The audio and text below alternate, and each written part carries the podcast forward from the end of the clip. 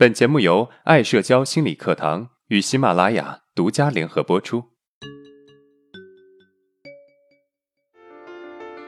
走出社交恐惧困扰，建立自信，做回自己，拥有幸福人生。大家好，我是爱社交创始人阿伦。今天是我们每周五的问答专场。今天啊，我们把问题上升到哲学层面来探讨：活着到底是为了什么？我们所选取的用户问题也是一个相关问题。那话不多说，我们来具体看看到底是什么问题。安老师你好，我是一个我们爱社交心理频道两年的听众，从你第一个专辑到现在每天十分钟这个专辑，我成长了很多。首先感谢爱社交平台，其次。感谢喜马拉雅能够提供这么好的平台，让一些优质的内容入驻。我在高三的时候啊，巨大的学习压力让我喘不过气来。我顶着巨大的压力考上了大学，虽说啊不是什么名牌大学，但是也算还可以，至少我也算是正常发挥。可是没想到，正当我想放松下来享受大学时光的时候，我却得了社交恐惧。我变得异常敏感和害怕社交，我每天每天的逃课。遇到同学都不敢打招呼，我想也只有你知道我的痛苦了。后来听了你的课程，慢慢的去实践，已经好了一大半了。虽然遇到人依然会紧张，但是那种紧张感已经少了很多。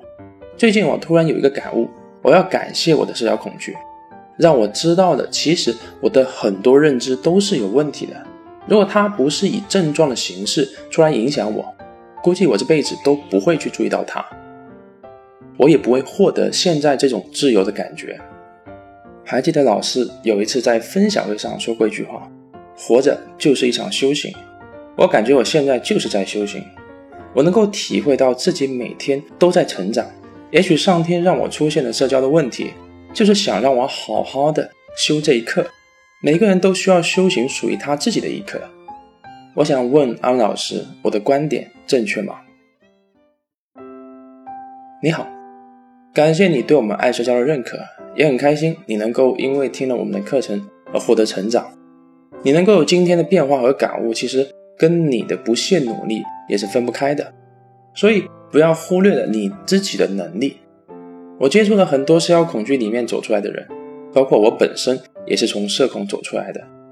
我们普遍的一种感觉就是获得了以前没有的自由。这种自由啊，是一定要自己去努力和有正确的方向才能够得到的。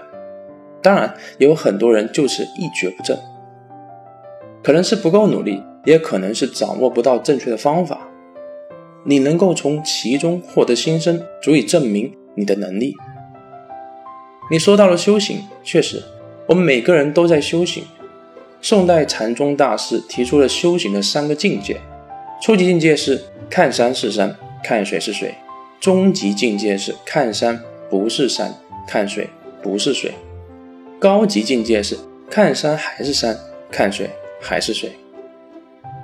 从出生开始，我们看什么是什么，但是在成长过程中，我们发现很多东西并不是我们看到的样子，有很多潜规则，有很多似是而非的东西。我们彷徨，我们挣扎，走不出来的，则在里面沉沦；能够走出来的。则进入到第三个境界，一切返璞归真。也许我们大部分人都在第二个阶段，但是啊，我相信只要坚持自己的信念，终将修成正果。我们需要去接纳自己的好或者不好，做好自己该做的事情，尽可能尊重自己的本心去活着。而你的感悟是正确的，或者说是错误的，不是重点。重点是你有没有好好的去活着。好，接下来我们来回顾一下这一周的内容。第一节课我们讲了社交中的孕妇效应正在让你难受，主要内容是：第一，我们容易因为对一件事情的过度关注而陷入孕妇效应；第二，一般的孕妇效应对我们的影响不大，但是负向的孕妇效应则容易让我们产生糟糕的情绪。第三，缓解负向孕妇效应可以用三个小方法来解决。第一，问自己是否陷入孕妇效应；第二，不要跟孕妇效应做斗争；第三，用正向孕妇效应来缓解负向孕妇效应。第二节课我们讲了，对敏感的你来说，每天都在经历蝴蝶效应。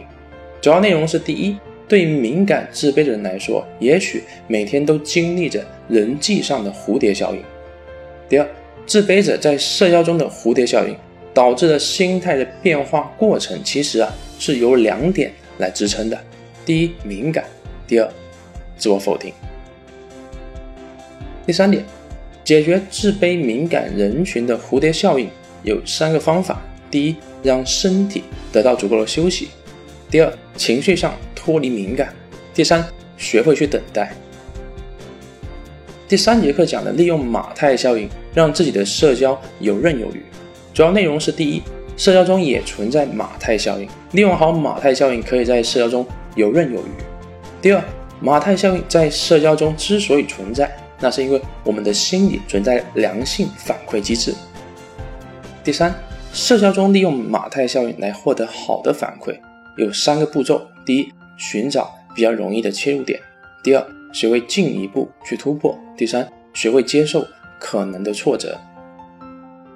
第四节课讲了轮运效应，让你认知出现的问题，你肯定不知道。主要内容是：第一，轮运效应是人们对人的认知和判断往往只是从局部出发扩散而得出整体印象。